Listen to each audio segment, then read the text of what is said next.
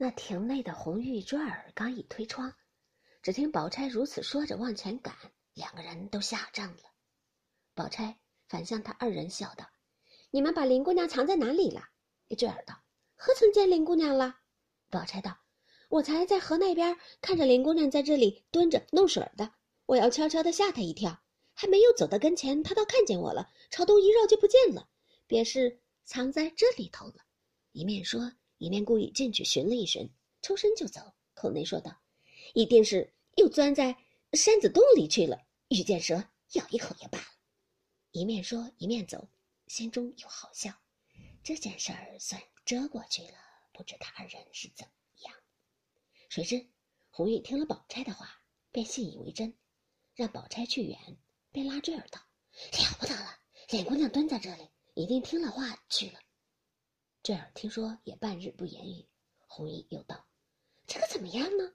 坠儿道：“便是听了，管谁心疼，个人干个人的就完了。”宝玉道：“若是宝姑娘听见，倒还罢了。林姑娘嘴里又爱刻薄人，心里又细，她也听见了，倘或走漏了风声，怎么样呢？”二人正说着，只见文官、香菱、思琪、戴叔等上亭子来了，二人只得掩住这话，且和他们玩笑。只见凤姐儿站在山坡上招手叫，红玉连忙弃了众人，跑着凤姐跟前，堆着笑问：“奶奶使唤做什么事？”凤姐打量了一打量，见她生得干净俏丽，说话知趣儿，应笑道：“我的丫头今儿没跟进我来，我这会子想起一件事儿来，要使唤个人出去，不知你能干不能干，说得齐全不齐全？”红玉笑道：“奶奶有什么话，只管吩咐我说去。”若说的不齐全，误了奶奶的事，凭奶奶责罚就是了。凤姐笑道：“你是哪位小姐房里的？我使你出去，她回来找你，我好替你说的。”红玉道：“我是宝二爷房里的。”凤姐听了，笑道：“哎呦，你原来是宝玉房里的，怪道呢。也罢了，等他问我替你说。你到我们家，告诉你平姐姐，外头屋里桌子上汝窑盘子架底下放着一卷银子，那是一百六十两。”给绣匠的工价，等张才家的来要，当面称给他瞧了，再给他拿去。在里头床头间有一个小荷包，拿了来。红玉听说，车身去了，回来只见凤姐不在这山坡子上了。因见思琪从山洞里出来，站着系裙子，便赶上来问道：“姐姐，不知道二奶奶往哪里去了？”思琪道：“没理论。”红玉听了。抽身又往四下里一看，只见那边探春、宝钗在池边看鱼。红玉上来陪笑问道：“姑娘们可知道二奶奶哪去了？”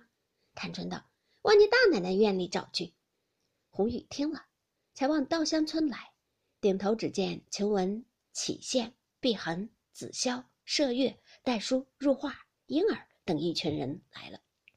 晴雯一见了红玉，便说道：“你这是疯吧？院子里花儿也不浇。”雀儿也不喂，茶炉子也不笼，就在外头逛。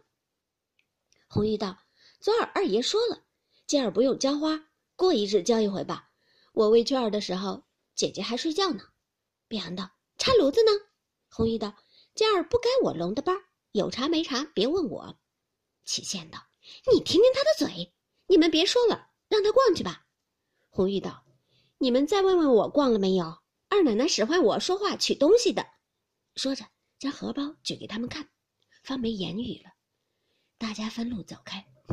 晴雯冷笑道：“怪道呢，原来爬上高枝儿去了，把我们不放在眼里。不知说了一句话半句话，明儿杏儿知道了不成呢？就把他兴得这样。这一招半招的，算不得什么。过了后还得听啊。有本事从今儿出了这园子，长长远远的在高枝上才算的。”一面说着去了。这里红玉听说不便分证，只得忍着气来找凤姐儿。到了李氏房中，果见凤姐儿在这里和李氏说话呢。红玉上来回道：“平姐姐说奶奶刚出来了，她就把银子收了起来，才张才家的来讨，当面称了，给她拿去了。”说着将荷包递了上去，又道：“平姐姐叫我回奶奶，才望儿进来讨奶奶的事下，好往那家子去。萍姐姐就把那话按着奶奶的主意打发他去了。凤姐笑道：“他怎么按我的主意打发他去了？”红玉道：“萍姐姐说，我们奶奶问这里奶奶好，原是我们二爷不在家，虽然迟了两天，只管请奶奶放心。等吴奶奶好些，我们奶奶还会了吴奶奶来瞧奶奶呢。吴奶奶前儿打发了人来说，舅奶奶带了信来了，问奶奶好，还要和这里的姑奶奶寻两丸延年神验万全丹。若有了，奶奶打发人来，只管送在我们奶奶这里。明儿有人去，就顺路。”给那边舅奶奶带去的。话未说完，李氏道：“哎呦呦，这些话我就不懂了。什么奶奶爷爷的一大堆。”凤姐笑道：“怨不得你不懂，这是四五门子的话呢。”说着，又向红玉笑道：“好孩子，难为你说的齐全，别像他们扭扭捏捏的蚊子似的。嫂子，你不知道，如今除了我随手使的几个丫头老婆之外，我就怕和他们说话。”他们必定把一句话拉长了，做两三节，咬文咬字，拿着枪哼哼唧唧的，急得我冒火。他们哪里知道？先时我们平儿也是这么着，我就问着他：难道必定装蚊子哼哼就是美人了？